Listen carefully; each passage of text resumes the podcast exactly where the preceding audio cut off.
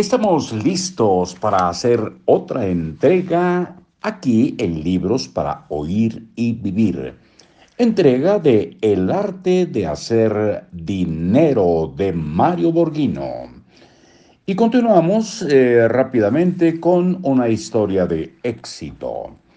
Su objetivo era claro, ahorrar para la jubilación. Hace algún tiempo conocí a un hombre que trabajó durante más de 30 años como concierge en varios hoteles de la ciudad. Su definición acerca del dinero era clara. Debía ahorrar para el día en que se retirara. Un día compró un terreno en una zona que entonces estaba casi en las afueras de la ciudad. A partir de aquel momento, todos sus ahorros los destinó a comprar cemento y varilla para construir locales comerciales y rentarlos. Con el tiempo, cuando terminó sus locales, comenzó a construir en el primer piso varios cuartos también para rentar. Cuando tuvo la edad de jubilarse, tenía ya ingresos muy superiores a los que cobraba en ese momento como concierge. Para él era más rentable cobrar la renta que ir a recoger su salario. Hoy vive jubilado hace más de 15 años ganando mucho más de lo que ganó toda su vida con el salario como empleado en el hotel. Aquí agrega eh, el autor eh, una parte separada de este texto, o eso suponemos, no lo hemos leído, pero vamos a leerlo. Según nuestra definición de riqueza, el concierge es rico.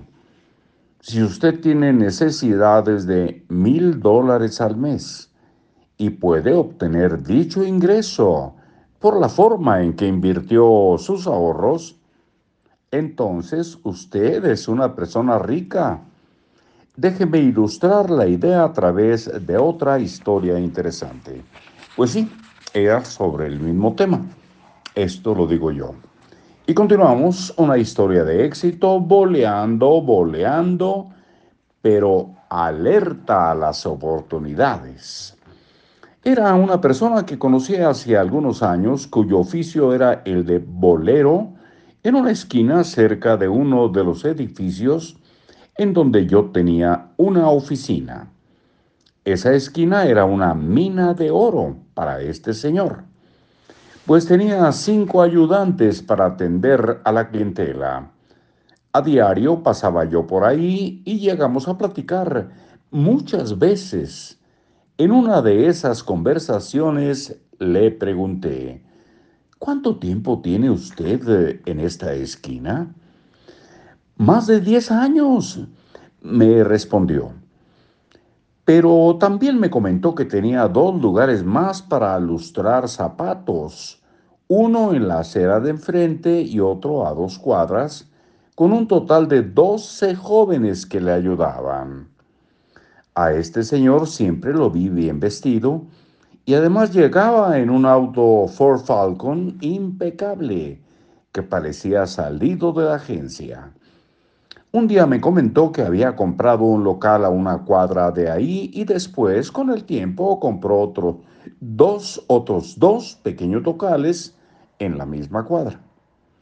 Luego de un tiempo me mudé del lugar, pero él en ese momento ya era económicamente independiente tenía la renta de tres locales que le dejaban más que las tres esquinas.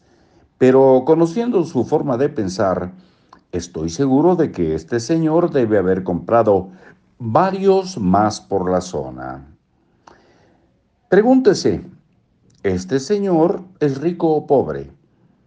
Según los estereotipos sociales, era pobre, porque boleaba zapatos pero tenía buenos ingresos y sabía cómo administrarlos. Seguramente hoy vive sin trabajar, ganando mucho más de lo que ganaba cuando tenía los tres puestos de bolear zapatos. Hasta aquí por hoy y continuamos muy pronto. Ojalá todos estemos en la cita en tiempo y forma. Hasta luego.